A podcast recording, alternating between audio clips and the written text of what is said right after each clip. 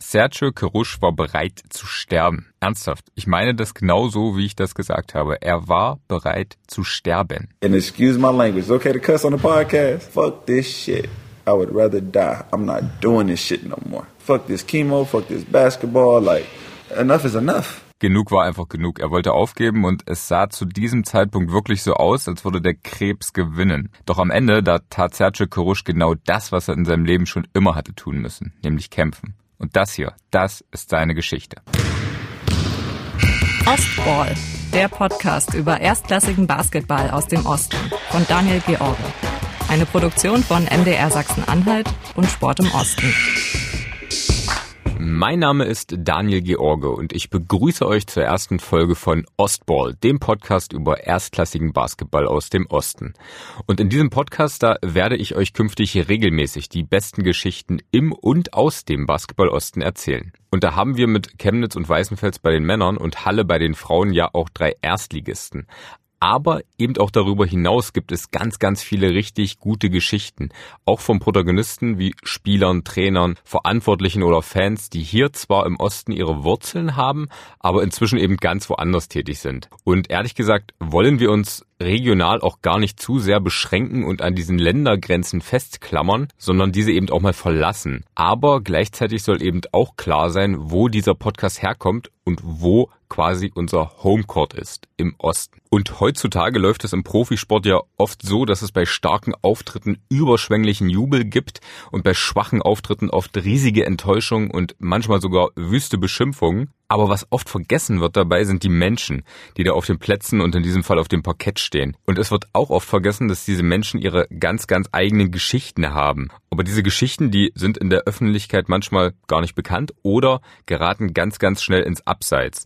Dabei finde ich es sehr wichtig, diese Geschichten zu erzählen und auch anzuhören, denn sie helfen ja zu verstehen, was diese Sportler antreibt und warum sie sich so verhalten, wie sie sich verhalten. Und es trifft sich gut, dass der deutsche Basketball voll von genau solchen Geschichten ist. Diese Geschichten wollen wir in diesem Podcast nach und nach erzählen. Kurz zu mir, damit ihr hier überhaupt wisst, wer euch diese Geschichten künftig erzählen wird.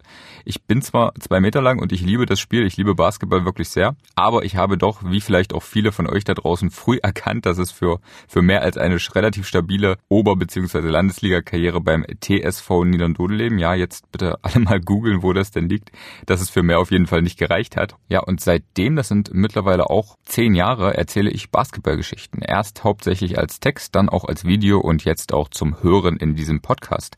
Und mein Anliegen ist, dass ich denke, dass der deutsche Basketball ganz, ganz viele spannende, richtig gute, tragische, aber auch inspirierende Geschichten zu bieten hat, die einfach erzählt werden müssen und bislang zu wenig erzählt werden, beziehungsweise die es nicht rausschaffen aus dieser kleinen Basketball-Bubble. Ihr kennt das alle. Die Leute, die hier Folge 1 hören, sind wahrscheinlich genau Mitglied in dieser kleinen Basketball-Szene, in dieser Bubble, in dieser Blase, wie ich es mal nennen will. Ich denke aber, dass es da noch Geschichten gibt, die es verdient haben, einfach eine größere Hörerschaft zu finden und deshalb habe ich diesen Podcast gestartet. Für die Debütfolge bin ich nach Weißenfels gefahren. Das liegt im Süden Sachsen-Anhalts und da hat sich vor fünf Jahren eine der aus meiner Sicht tragischsten, aber eben auch inspirierendsten Geschichten des deutschen Basketballs zugetragen. Und zwar war das die Krebserkrankung von Sergio Kerusch. Fünf Jahre ist das inzwischen schon her und ich habe damals für die Mitteldeutsche Zeitung über den MBC berichtet und auch kurz nach der Diagnose mit Sergio Kerusch gesprochen. Und ich kann mich noch ziemlich genau daran erinnern, wie wir in seiner Wohnung auf der Couch saßen und ich eigentlich dachte, Mensch, er muss doch jetzt komplett fertig sein nach dieser Diagnose, die urplötzlich kam, womit niemand gerechnet hätte.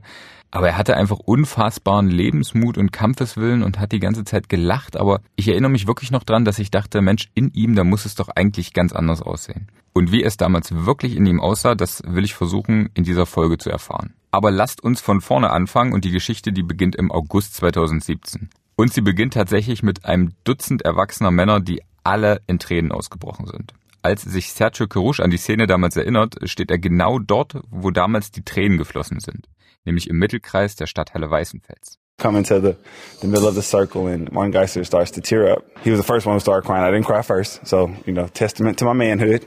Um, but I was just like, you know, he was like, you guys, Sergio has something to tell you guys. Ja, und dass Sergio Coruche im Blick zurück darüber scherzt, wer denn jetzt als erster mit dem Wein angefangen hat. Und dass es Geschäftsführer Martin Geisler gewesen sein soll. Wir müssen das an der Stelle so hinnehmen. Wir können das natürlich nicht nachprüfen.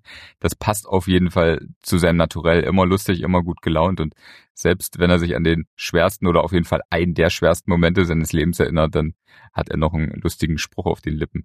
Und so kannten ihn damals eben auch seine Mitspieler vom MBC, aber der Schock, der war dann umso größer, als er ihnen Folgendes sagte. I just looked at my teammates and I, and I was like, oh, I'm, I'm gonna be with that child for a little bit this season because uh, I just got diagnosed with uh, cancer. And uh, literally, like you had to, you could hear a pin drop in the room. Some people Diagnose Hodenkrebs. Das äh, war für Sergio Kurush, der damals 28 Jahre alt war, niederschmetternd. Also es änderte wirklich alles in seinem Leben. Denn er hat mir erzählt, seiner Meinung nach war er wirklich in der Form seines Lebens. 28 Jahre ist ja auch bestes Basketballeralter. Und er hat sich äh, mit der Mannschaft gerade auf die neue BBL-Saison vorbereitet. Die war nämlich gerade aufgestiegen und er war einer der Aufstiegshelden gewesen und hatte im Sommer seinen Vertrag beim MLC verlängert. Aber plötzlich, da hieß es nicht mehr Vorbereitung, sondern Operation und anschließend Chemotherapie. Und wie er das überstehen würde und vor allen Dingen, ob er sein großes Ziel, das war nämlich auf das Parkett zurückzukehren, ob er das überhaupt erreichen würde, das war zu diesem Zeitpunkt völlig unklar das war für ihn auf jeden Fall eine unfassbar schwere Zeit, aber natürlich auch für den ganzen Club, der mitgelitten hat tatsächlich, so wie auch ähm, Martin Geisler, der ist heute Geschäftsführer und war auch damals schon Geschäftsführer des MBC.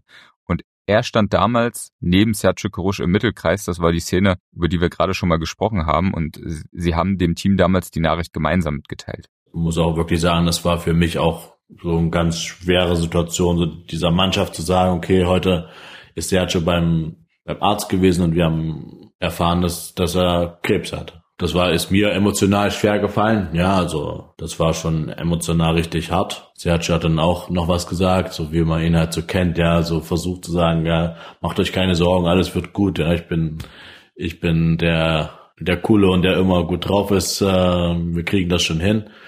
Aber für alle Spieler ist so und in der Mannschaft und so auch, auch da die Welt zusammengebrochen. Also alle sind da irgendwie in Tränen sofort ausgebrochen. Auch für mich war das auch so.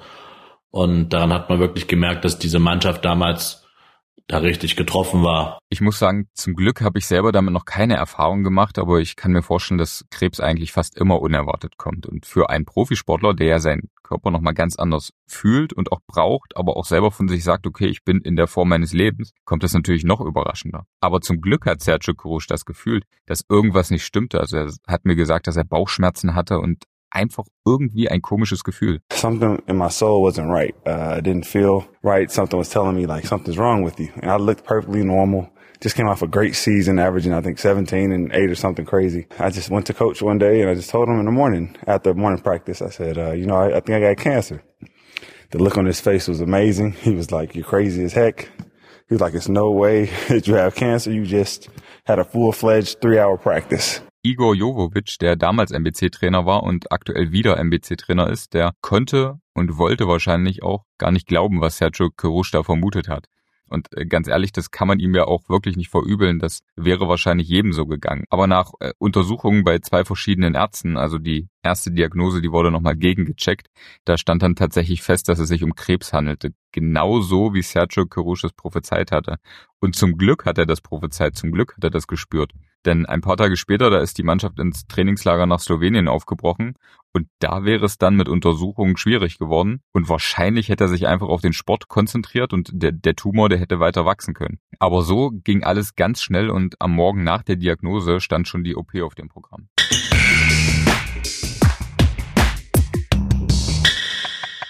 Lasst uns erstmal zurück ins Jetzt kommen, zurück in die Stadthalle Weißenfels. Ich bin mit Sergio vom Mittelkreis in die Kabine gegangen und über seinem Spind da steht dort sein Name und vor allem steht dort auch seine Trikotnummer, die Nummer 7. So the reason I wear number 7, of course, is because of my auntie. Uh, she had passed from breast cancer. She had defeated it. She had got past it for a couple of years and it was gone. And then it came back, of course, as people know with cancer, more aggressive. Seine Tante, die verstarb am siebten Tag eines Monats und deshalb trägt er, trägt er diese Rückennummer. Das ist quasi eine Hommage. Und dieses Gedenken, das würde Sergio Kurusch wirklich für kein Geld der Welt aufgeben. Dabei, und das finde ich wirklich ziemlich krass, dass es sowas wirklich gibt, wurde ihm schon mal von einem ehemaligen Mitspieler nicht wenig Geld geboten, um ihm diese Nummer abzukaufen. When Alex Ruoff came here, he wanted to buy number seven, and he offered me a lot of money. I told him, it's not for sale, no matter what you offer. Like, this is a meaningful thing to me, so I'm not selling number seven. Für Sergio Kerush, da geht es im Leben eben um mehr als um Geld. Es geht um Liebe, es geht um Vertrauen und es geht um Heimat. Und deshalb hat er mir auch wirklich gesagt, er will dieses Podcast-Gespräch unbedingt in der Stadthalle Weißenfels führen. Denn das sei sein Zuhause. Ja, in der Kabine hat dann das Kältebecken geblubbert. Äh, zwei Männer haben im Oberrang noch die Technik vom, vom Spiel am Vorabend abgebaut und natürlich sind Bälle auf das Parkett geprallt, weil einige MBC-Profis an dem eigentlich trainingsfreien Vormittag dann doch individuell trainiert haben, ähm, genauso wie, wie Sergio Kerush. Also die Soundbedingungen waren nicht ideal, dann hätten wir in einem Tonstudio aufnehmen müssen, dann hätte sich das hier vielleicht alles noch etwas besser angehört, aber ich habe absolut verstanden, warum er das in der Stadthalle machen möchte, weil das einfach echt war. Wobei er lange überlegt hat, ob er diese Geschichte überhaupt noch einmal öffentlich erzählen will und dann aber doch zu dem Schluss gekommen ist, er will sie noch einmal erzählen. To discuss this is to live it. to relive it. And for the last five years, this piece has been tucked so deep away so that I can continue to smile, continue this. Because when I was going through it, I had two options. I could either take it as an opportunity to hurt, deal with the pain, go through it, and probably not come back, which I actually thought about giving up basketball. That was the first thought I thought. You know, life is short, give it up. Or I could use it as an opportunity to smile and speak for those with more serious types of cancer and show them what's possible if you really want to. And, and I chose the opposite way. I chose the way of sacrificing my personal feelings at that time to hopefully bring some type of light to the world in general. Just, you know, because this is a story that transcends, in my opinion, basketball. It's a story that if you got one little kid who's losing their hair and you can make that person smile because they're like, he can do it you know, I can do it, then my job as a human being, and that's what I am first, is done. Moment, also das müssen wir uns unbedingt nochmal vor Augen führen. Er hat es sich selbst schwerer gemacht, um ein Vorbild für andere zu sein. In dieser Situation, nach dieser Krebsdiagnose. Puh, also das ist wirklich eine Aufopferung, die unfassbar groß ist. Da fehlen einem fast die Worte, um das zu beschreiben. Und wie schwer das wirklich für ihn war, das hat mir auch Geschäftsführer Martin Geisler nochmal erzählt. Und ich glaube, das war vielleicht auch für ihn eine Schwierigkeit, dass er immer gesagt hat, es ist alles in Ordnung, aber es war nicht alles in Ordnung. Zwei Chemotherapiezyklen hat Sergio Kerush dann hinter sich gebracht und das war wirklich die härteste Zeit in dieser ganzen Zeit der Krebserkrankung. Einer, der aber jeden Tag an seinem Bett im Krankenhaus an seiner Seite war, das war sein Mitspieler Benedikt Turudic, der von äh, Kerush nur Benjo genannt wird. I had a head full of hair, y'all. I, I don't know if y'all remember. I had like an afro with curls in it. And I woke up one morning, rolled over, and literally my half of my hair just fell off my head. So I had half a head and half was bald. And Benjo was like, no, we're not going to do this. Pulled his clippers out, went to work. Bei aller Tragik. Wir müssen an dieser Stelle unbedingt einschreiten, beziehungsweise muss Benedikt Turudic einschreiten. Er muss lachen und er muss vor allen Dingen Sergio Kerush deutlich widersprechen. Sergio erzählt immer gerne, dass er vor, vor der Krebserkrankung noch sehr viele Haare auf dem Kopf hatte. Dem war aber leider nicht so. Deswegen war der Moment, als ich ihn den Kopf rasiert habe, genauso wie jeder andere Moment. Ich habe ihn ihm auch vorher schon den Kopf rasiert. Deswegen war das für mich jetzt keine große Sache. Er erzählt zwar gerne, dass die Haare ausgefallen sind durch die Chemo und nicht mehr zurückgekommen sind. Das muss ich jetzt ein bisschen ins Witzige ziehen. Dem ist aber nicht der Fall. Sergio hatte vorher schon Haarausfall, hab dem dann vor der Krebserkrankung auch schon die Glatze rasiert gehabt. Das aus meiner Sicht bemerkenswerte ist, dass beide zuvor nur eine Saison zusammengespielt haben, aber da ist anscheinend wirklich die Grundlage für eine tiefe, tiefe Freundschaft entstanden und so hatte dann Benedikt Turudic wirklich am Ende entscheidenden Anteil daran, dass sein Bruder, wie sich beide nur nennen, während der Chemo nicht aufgegeben hat. Dass es diese Phase gab, in der er aufgeben wollte, das hat Sergio Kerush noch nie öffentlich erzählt, weil nach außen wollte er ja immer so stark wirken und er wirkte wirklich auch stark. no one knows the story, I think except for me and Benjo. when they told me I was gonna have two more sessions of this shit, they were gonna keep pumping me full of poison. I don't know if you know how I did my chemo. I took it, but intravenously, which was they had to run it through my veins, so I couldn't get a port because if I got a port, that meant two years, or I had to have it for five years, or something. I couldn't play basketball with a port in my skin because it had to be in your skin for a certain amount of time. So they took the chemotherapy, ran it through my veins, 24 hours a day. It was like two weeks of no sleep. I literally, I didn't sleep. Ich übersetze das an der Stelle nochmal, zwar ohne die Details, aber dass wir uns das auch nochmal verdeutlichen. Kein Schlaf, zwei Wochen am Stück. Ich glaube, jeder, der schon mal eine Nacht durchgemacht hat oder 48 Stunden am Stück wach war, der kann sich vorstellen, wie irre das einfach gewesen sein muss. And uh, and I told Benjo, I said, like I'll never forget these words. I look Benjo dead in his face. I said, and excuse my language. It's okay to cuss on the podcast. I told Benjo, I said, fuck this shit. I would rather die. I'm not doing this shit no more. I told him that, and I was so serious. I was like, man, fuck this. I'm a, I was, that's why I told you I was through with basketball. I was like, I'm done with this. Fuck this chemo. Fuck this basketball. Like, I don't know how y'all do it. I'm like, this shit ain't for me. I'm throwing up every day behind clothes. After y'all leave the room and I do my smiling, I'm in the bathroom chunking it. Shit all in my body. Stuff is stacked into my skin, you know, and they told me I had to do three more times of that, two more times of that. I said, man, I'm done with this. If I die, I, it, was, it was so crazy because I was like, if it's my time, it's my fucking time. Like, get me out this bed. Let me go home to my family. Cause think about, I'm going through this away from my family. And I'm just like, no, like, you know, enough is enough. And, uh, that old man sat me down and he looked me in the eyes. Me and Benjo didn't argue a lot.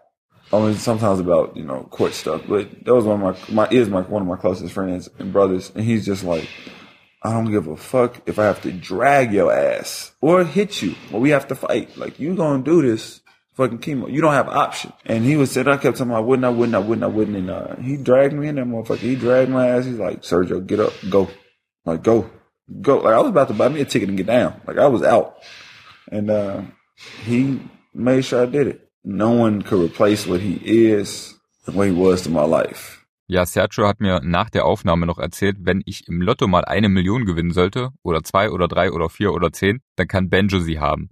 Und das sind ja so Sprüche, die hört man öfter mal, aber ganz ehrlich, ich habe ihm das geglaubt und ich glaube ihm das immer noch, weil da eben in dieser Zeit so eine krasse Verbundenheit entstanden ist. Da ging es, kann man so sagen, das ist, ist Fakt, da ging es wirklich um Leben und Tod und die beiden haben da einfach total zusammengehalten. Und das ist ja im Basketball oder auch generell im Sport hört man oft Sportler, Fußballer, Handballer, Basketballer, die immer über das Kämpfen auf dem Parkett, auf dem Feld reden. Aber die beiden, die haben in dieser Situation wirklich gezeigt, was es heißt zu kämpfen. Also füreinander, miteinander und im Leben, was ja eigentlich noch wichtiger ist als das, was da auf dem Parkett passiert. Ich musste leider Gottes öfter mit äh, in der Familie oft ein äh, Krebskrank, äh, Krebserkrankungen gehabt. Dementsprechend habe ich gesehen, wie es ist, wenn Leute aufgeben. Leider, leider Gottes, ja. Und für mich war das als Surgery gesagt, er kann nicht mehr, war für mich sowas gibt's nicht. Er kennt mich da auch sehr, sehr gut und für mich gibt's kein Aufgeben. Es ist immer kämpfen bis zum letzten Moment. Es ist auf dem Feld oder es ist im Leben, ist egal. Es ist immer kämpfen bis zum letzten Moment. Dann war für mich auch ganz klar, ich, die Unterstützung kommt von mir und er wird nicht aufgeben. Und ich werde so lange weiter auf ihn eintreten, bis er es einsieht, dass es diesen Weg nicht gibt. Sergio Kerusch, der hat es eingesehen und der hat sich dann wirklich durch die Chemo gekämpft und diese Zeit überstanden.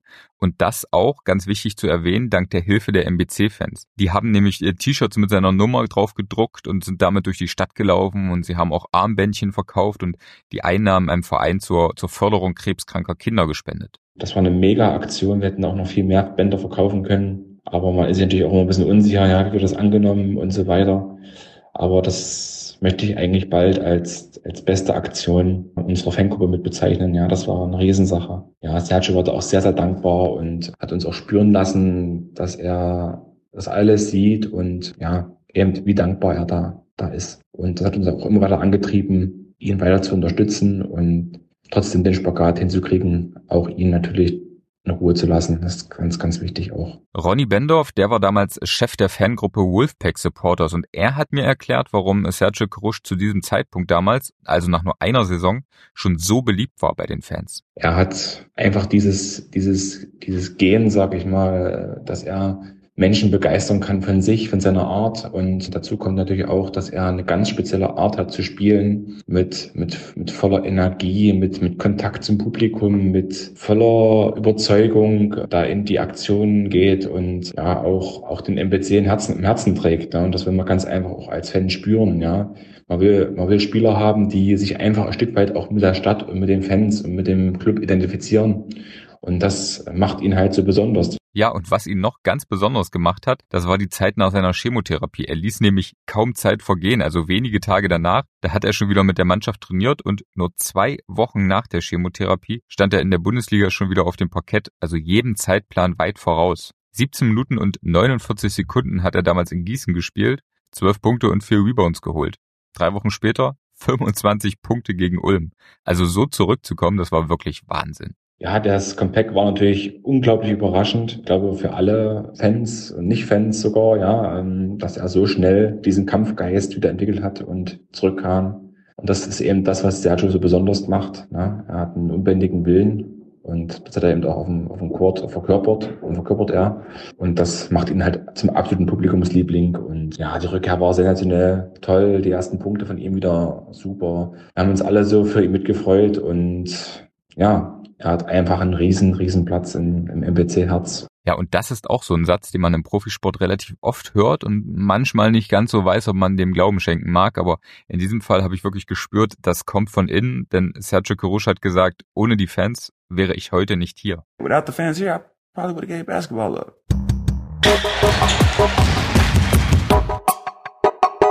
Jeder, also wirklich jeder, der schon mal Sergio Kerush getroffen und mit ihm gesprochen hat, der weiß, dass dieser Mann mit einem Lachen durch das Leben geht. Also er mag einfach andere Menschen und er mag auch die Begegnung mit ihnen. Kleine Anekdote am Rande, die das verdeutlicht. Ich habe ihn nach der Podcastaufnahme nochmal gebeten, ein kleines Teasing-Video mit dem Handy aufzunehmen, in dem er einfach sagt, okay, mein Name ist Sergio Kerush und meine Geschichte handelt von meiner Krebserkrankung. Das hat er auch getan, aber er hat die ganze Zeit dabei gelächelt. Also unter Medienmenschen heißt es Text-Bildschere. Das hat irgendwie nicht zusammengepasst. Trauriges Thema, lachender Mensch, aber irgendwie hat es dann doch genau zu ihm gepasst und zu seinem Umgang mit dieser Erkrankung. One thing I pride myself on doing is being genuine. Uh, one thing you'll know about me is I'll never be fake. One thing I can say, I think this is why a lot of people here, you know, have respect for me in a sense and, and, and a love for me, is because I give them pretty much Sergio. I, I don't hide behind masks. And I think that's what people appreciate because I'm not going to be like, oh, I'm a basketball player. I'm like, I'm this. I'm like, yo, this is me. Like, like, hey, how you doing? Come over here. Like, like, don't stay. Come on. Like, come here. You want a jersey, a pair of shoes? Like, how was your day? It was good. What do you do for a living? You know, like, I'm, I'm me. Sergio Carush ist Sergio Carush. Wirklich immer. Aber, und das muss jedem auch klar sein, alles bekommen die Fans dann doch nicht zu sehen. The only part that I will say that the fans don't get to see and, it, and it's and it's a, it's another side of me when the lights cut off and you go home alone by yourself. Sometimes I do struggle with uh, mental issues. They're very big. ADHD. I have it. If anyone can tell, I have ADHD because I'm always jumping up and down and dancing. Uh, depression, anxiety. These are things a lot of athletes do struggle with that no one talks about. I think that's the tough part that people don't realize about being an athlete. When you're up and you're playing great, it's amazing. You feel loved. You feel adorned. Everyone wants a piece of you. You're, you're, a great basketball player. But when you're playing 10 minutes a game and you're, you're not averaging any points or, or you're, you're having bad games, a series of bad games, just in general, not for me, but in general, then a lot of athletes start to think that their worth is associated with their performance.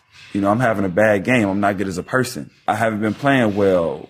I, am not a great person. Like no one loves me. No one cares for me. This, and especially overseas. And this is why a lot of American athletes don't usually come overseas because you're away from your family for nine months out of a year. If you play in a top league, uh, you have to deal with these ups and downs alone. Ja, und an dieser Stelle, da habe ich im Podcastgespräch ziemlich schlucken müssen und wusste erstmal nicht, was ich sagen sollte, weil ich doch überrascht, aber doch irgendwie auch geehrt war, wie sehr sich Sergio mir da anvertraut hat und dann doch öffentlich über diese Probleme gesprochen hat. Er hat nämlich zugegeben, in der Vergangenheit gegen Ängste und Depressionen gekämpft zu haben. Und das ist zwar kein ganz großes Tabuthema mehr im Profisport, aber es gibt immer noch viele Leute, die es damit verknüpfen und die es vor allen Dingen mit Schwäche verknüpfen. Dabei ist es aus meiner Sicht eher eine Stärke, sich zu trauen und den Mut zu haben, darüber zu sprechen. One thing about me that a lot of people won't know is behind my smile, I hold some pretty, pretty dark stuff. Hinter seinem Lächeln verbergen sich also furchtbare Geschichten. Diese eine zum Beispiel, als sein Körper Feuer gefangen hat. Und das ist jetzt nochmal so ein Satz, den wir, glaube ich, nochmal wiederholen müssen. Sein Körper hat Feuer gefangen und die Narben, die sind heute noch zu sehen. Über die genauen Umstände von damals äh, will er nicht mehr sprechen und das gilt es auch absolut zu respektieren, aber manches hat er dann im Gespräch mit mir vor seinem Auge doch nochmal Revue passieren lassen. I actually watched my skin burn in the air, like crisp of uh like literally like whenever you catch on fire, which is something I hope no one ever goes through, you can see your skin start to float in the air and, and disappear um, because literally it's burning it like singeing it and taking it. And it burnt all the way down to my nerves. I still have scars. Das Verrückte ist, kaum jemand kannte diese Geschichte in seinem Leben. Und erst recht natürlich nicht die Fans des MBC. Aber nachdem er nach Weißenfels gewechselt war und dann in den ersten Partien wirklich sehr gut gespielt hatte und einen Wurf nach dem anderen verwandelt hatte, da haben sie auf einmal angefangen, Folgendes zu singen. Garus, Garus,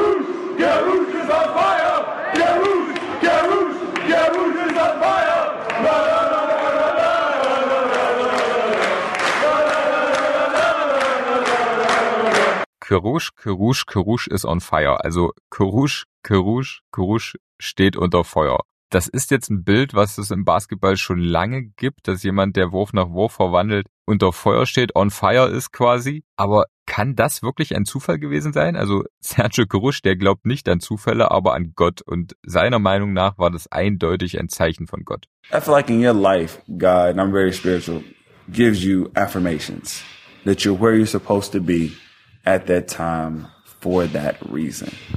You have 300, 400 people who, who love me when I come from somewhere where I wasn't loved. And as soon as I go for 20 points, naturally, they, they start singing in unison, Karush is on fire. They did it last night too. They started singing Karush is on fire. And you're just sitting on the court, 22 points on the scoreboard, just thinking to yourself, looking at a guy like, oh, you have a nice sense of humor, don't you? You know, so it, it's just, like I said, it's just amazing. Like at that point in time, I felt like this was the place where I am supposed to be at this exact destination, this exact point in time. This is where I'm supposed to be.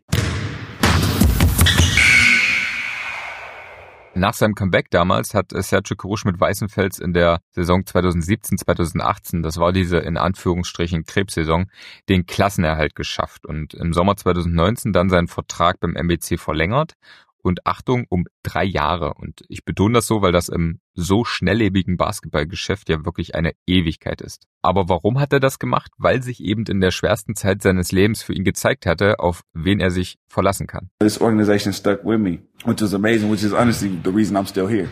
Otherwise, like, I, otherwise I'd probably not be playing for NBC, but the organization stuck with me. They were like, we're to ride by you. And they actually were one of the first teams to really show loyalty to me. Uh, so I said, you know what? As long as you're willing to have me in a Wolf jersey, even if things aren't going right sometimes, I'll still ride by you. Martin Geisler, I got your back. And and this this like those that's some powerful words that come from a GM. I don't know Martin from anywhere. You know, I was with him one year.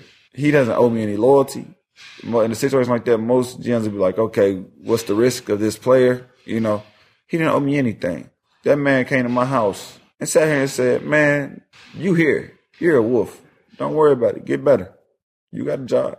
The reason I'm here is because they started first by saying, we're loyal to you. So in return, I'm like, I'm loyal to you. Not a lot of organizations, especially in our situation with our budget, they don't really have players like that. Like, of course, you know, Oldenburg has Ricky Paul and stuff like that. But, you know, a lot of guys don't stay at organizations like the NBC to just have that love like even when you're not on top of your game or not playing your best, man, you can't describe it. It's just a loyalty and a love that you feel like, yeah, I could go play some play somewhere else and play for more money, or I could do this and play this, but would I be comfortable enough to be who I am? And uh, I just thank NBC for that, and of course thank Geister for that, for letting me be who I am. Ganz ehrlich, wann hören wir schon mal solche Worte im deutschen Basketball? Also okay, es gibt Beispiele wie Ricky Pauling in Oldenburg, Per Günther in Ulm, aber die spielen und spielten halt auch bei Teams, die in den Jahren, wo sie da waren, in der Regel wesentlich mehr Spiele gewonnen als verloren haben. Und beim MBC, da ist das seit Jahren andersrum. Da verliert man mehr Spiele, als man gewinnt. Das ist nicht ganz so sexy beim MBC zu spielen. Da müssen wir auch ganz ehrlich sein und das hier so ansprechen. Und eigentlich kommen die Spieler um schnell wieder wegzugehen. Also das Mindset, das sich da in den letzten Jahren etabliert hat, ist einfach, ich möchte mich hier präsentieren als Spieler, ich möchte das als Sprungbrett nutzen und dann bin ich hier schnell wieder weg. Aber Sergio Kurusch, der hat das immer ein bisschen anders gesehen. Ja, weil er einfach nie ein Spieler war, der gesagt hat, okay, ich gucke jetzt, wo kann ich nächstes Jahr spielen, wo kann ich den nächsten Schritt gehen, sondern für ihn ist, glaube ich, einfach das Thema Vertrauen, das Thema Liebe und das Thema auch Miteinander das Allerwichtigste, warum er an einem Platz Basketball spielen möchte, weil er sich da wohlfühlt, weil es da Menschen gibt, die ihn zu schätzen wissen. Und davon gibt's nicht ganz so viele Beispiele, aber Sergio ist einfach ein sehr gutes Beispiel dafür, der sagt, okay, Vielleicht verdiene ich beim MBC jetzt mal 10.000 Euro weniger als bei einem anderen Club, aber dafür bin ich jetzt hier schon fünf, sechs, sieben Jahre äh, in diesem Club und ich weiß, dass ich mich darauf verlassen kann, dass die mich nicht fallen lassen, auch wenn es mal eine Phase gibt, wie jetzt gerade, wo es einfach nicht läuft oder eine Phase, wo er verletzt war oder wo er halt eine schwere Krankheit hatte. Wir haben auf ihn gesetzt. Er kann sich mit diesem Club identifizieren. Er ist unser Gesicht geworden. Ich glaube, das wissen beide Seiten sehr gut zu schätzen.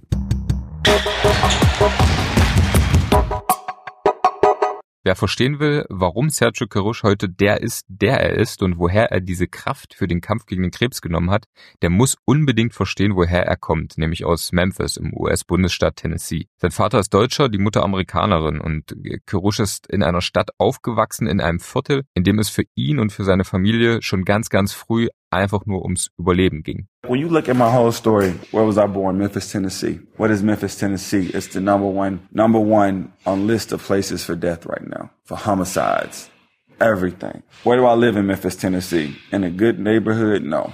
I live in one of the worst neighborhoods, which I love it because to me it's home, but to everyone else it's considered, you know, one of the worst neighborhoods, North Memphis. Did I go to school to become a basketball player? No. I was going to be an actor and my mom made sure of that. I had four years of acting, one year of basketball. I was great at basketball. But my friends shot, yes. But my friends drug dealers, yes. Did my dad have a great job? No. Was my dad on drugs? Yes. Did he go to jail? Yes. Was my mom a single mom raising two kids on a bare minimum job because you don't make any money? Yes. Were the days that the lights would go off in the house and we didn't have lights and our food was spoiled in the refrigerator? Yes. What did I get for Christmas one time? Nothing. What did I get for Christmas? Some Burger King toys because my sister was collecting them all year long to make sure I had a Christmas. When you look at my life, and this is why, like, I'm getting emotional, but when you look at my life, it's the story that wasn't supposed to happen. It's the story that really was not supposed to be here. Doch er ist eben hier, er ist hier in Weißenfels, in einer Stadt, in der es auch um Arbeit geht und in einem Verein, der in der Bundesliga schon immer der Underdog war, der schon immer kämpfen musste. Grit your teeth and get through it. It don't have to be pretty. And, and that's what Memphis symbolizes to us. It doesn't have to be pretty. You, you got to get it done by any means necessary. Get that shit done. Don't cry about it. Don't complain about it. Get it done. Then you can talk shit about it, but grit your teeth and grind that shit out. And, uh, that's the mentality that I love because it's like, only thing that matters is that you get them results and you get them by any means necessary. If you got to fight, you got to claw and like I said, that's why that's why I feel like MEC fit me so well. The wolf mentality. Like if you remember my early years and even now, like diving on the ground, like just being like one thing I, I don't think anyone ever has a doubt about is if I'll fight. You know, and I, I pride myself on that because like no matter if he play 20 minutes, 10 minutes, two minutes, one minute, whatever, he gonna, he gonna fight. Sergio gonna fight. like, so, you know, I just think that that's, that's just an amazing thing. And I just, I love it because that's it, the mentality from where I'm born gets to carry over into where I currently live. Inzwischen ist Sergio Kerush sogar der Kapitän des Syntenix MBC und geht mit seiner Einstellung wirklich voran. Und außerdem ist er mittlerweile der Rekordspieler des Vereins mit den meisten Punkten und Einsätzen in der BBL-Geschichte des Clubs. Aber in dieser Saison, da kam er kaum zum Einsatz und das war und ist auch immer noch eine sehr schwere Situation für ihn. Was ihm aber auch jetzt wieder Kraft gibt, das ist die Unterstützung der Fans. Und so hat er mir von einer Begegnung am Abend vor unserem Treffen erzählt. Yesterday I came here knowing we had a game. And I wasn't feeling the game as much as I should. I wasn't as hyper as Sergio usually is, ready to come out and go crazy, ah, you know. And there was this one guy, and uh, Sophie can testament to this because I'm telling the truth. And I really don't want to tell the story, but I gave him a gift. And the reason I gave him a gift for me, a personalized gift, like stopped, ran to the locker room, got something, you know, did, did some special stuff. I didn't want to, but he had a cup. And I don't know if you guys know the NBC cups have, some of them have my face on them or the thing. Even though I don't consider myself a legend yet or a legend in general, you know, they have it on the cup. And, uh, I was warming up by the side and he had a little bit of a disability. I look up and everyone knows I stretch in the fans and I come back to the, this my routine has been for five years, the same routine come two hours early, shoot, go stretch by the fans, come back. And I look up and I'm just like, man, like I'm like, I'm, my spirit wasn't right. I'm like, I'm not feeling like I should for this game. Let's find a way to hype yourself up. And I just wasn't getting there.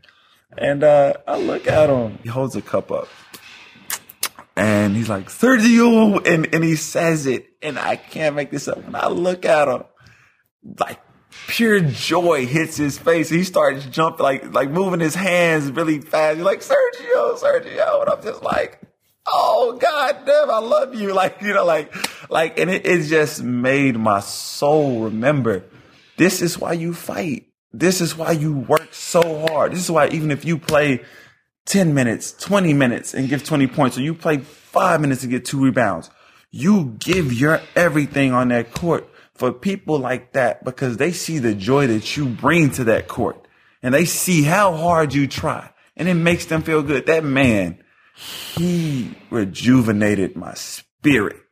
Like not my heart, but my spirit. And you don't know how hard it is to touch someone's spirit.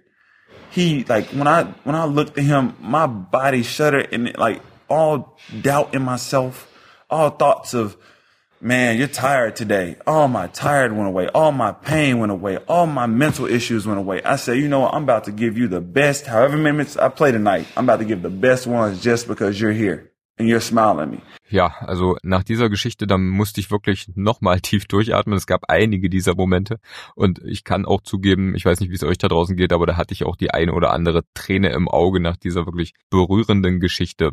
Da ist es jetzt auch schwer, irgendwie den Bogen wieder zu spannen, aber lasst uns nochmal zurückgehen in die Kabine in der Stadthalle Weißenfels. Denn auf seinem Spind, dem wir uns ja vorhin schon mal gewidmet haben, da stehen zig Paar Schuhe. Ich wollte erst zehn, habe dann irgendwann aufgehört. Es sind wirklich unfassbar viele Basketballschuhe und auf allen steht etwas geschrieben. Zum Beispiel der Name seiner verstorbenen Tante und Cancer, also das englische Wort für Krebs. So one thing I do is I put my struggles either on my body with my tattoos or I put them on my shoes when I write. I don't use it. So it's not so much as like a victim story, like, oh, I was a victim of cancer. I was this because I was a survivor of cancer. I have survivor tattooed by the wolf on my thigh, you know, and it, it's just, it's a reminder that like people can't dictate your future. No one can dictate what happens. To me, cancer and survivor go hand in hand because I survived the struggle of the media after the, the, sometimes the self doubt from the coach, like, Sergio, you're not going to be back. When I got in that tunnel, even if no one else believed in me, when I would go home at night, I would cry. When I would, like, literally, I was breaking down. Like, the fans don't get to see that. The fans probably have no idea, but I would literally be tears.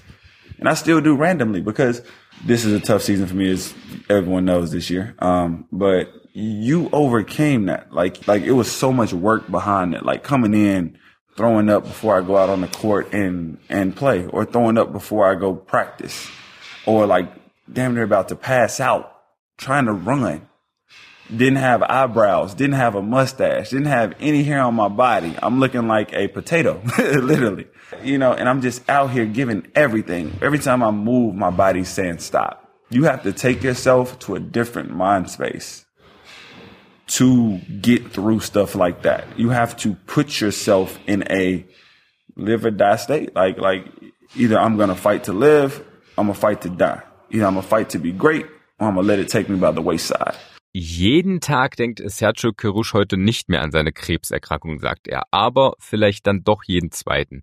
Denn es erinnere ihn einfach daran, was er alles erreichen könne, egal wie schlecht die Chancen auch stünden. Und er hofft natürlich, den Krebs für immer besiegt zu haben, aber sein Kampf auf dem Parkett, der geht weiter. Ob sein Vertrag in Weißenfels verlängert wird, das stand zum Zeitpunkt unserer Aufnahme noch nicht fest, aber MBC-Geschäftsführer Martin Geisler sagt, ein Platz in der Geschichte des Centenix MBC, der ist Sergio Kerush schon jetzt sicher. Genau wie die größtmögliche Anerkennung, die ein Verein einem Spieler überhaupt machen kann das Trikot unter die Hallendecke zu ziehen. Ich glaube nicht, dass nochmal jemand anderes die Nummer 7 beim MBC tragen wird. Das ist ziemlich klar. Ich hoffe, er kann noch ein paar Jahre Basketball spielen, egal ob bei uns oder woanders. Und dann in der Zeit, wie das so ist, wird es die Nummer hier nicht für jemand anderen geben und danach auch nicht.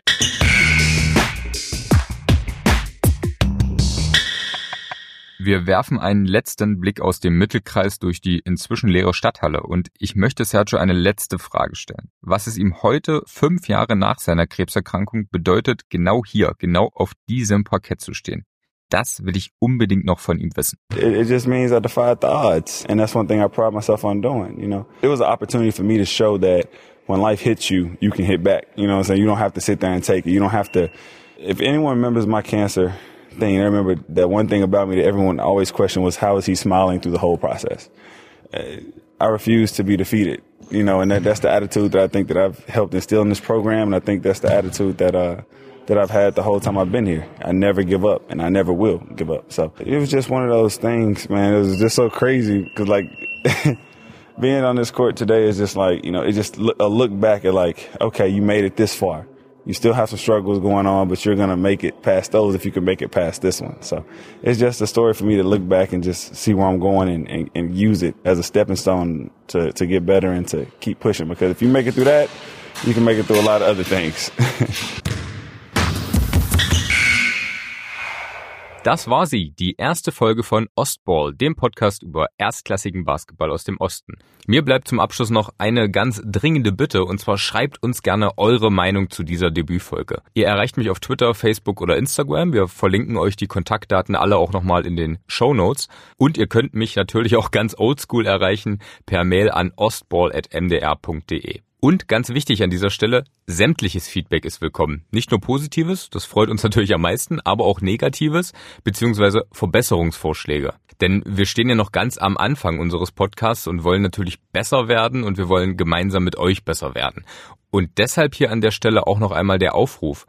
Wenn auch ihr eine richtig gute Basketballgeschichte aus dem Osten kennt, vielleicht sogar selbst erlebt habt, wo ihr sagt, Mensch, die muss nochmal erzählt werden, dann schreibt mir auch das gerne. Wir freuen uns da über jeden Themenvorschlag. Denn es soll natürlich noch viele weitere Folgen dieses Podcasts geben. Einmal im Monat, da soll er mindestens erscheinen, vielleicht sogar alle zwei Wochen. Da tüfteln wir im Hintergrund gerade noch am besten Erscheinungsrhythmus, beziehungsweise könnt ihr den auch mitbestimmen, denn wenn ihr jetzt sagt, okay, wir wollen so viele Folgen so oft wie möglich hören, dann schreibt uns das natürlich auch gerne und dann kommen wir da natürlich eigentlich gar nicht drum rum. Von daher abonniert uns auf Spotify, iTunes oder dem Podcatcher eurer Wahl, um keine neue Folge zu verpassen und lasst uns da auch gerne eine Bewertung da.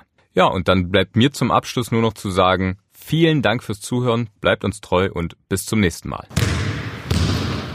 Ostball, der Podcast über erstklassigen Basketball aus dem Osten von Daniel George. Eine Produktion von MDR Sachsen-Anhalt und Sport im Osten.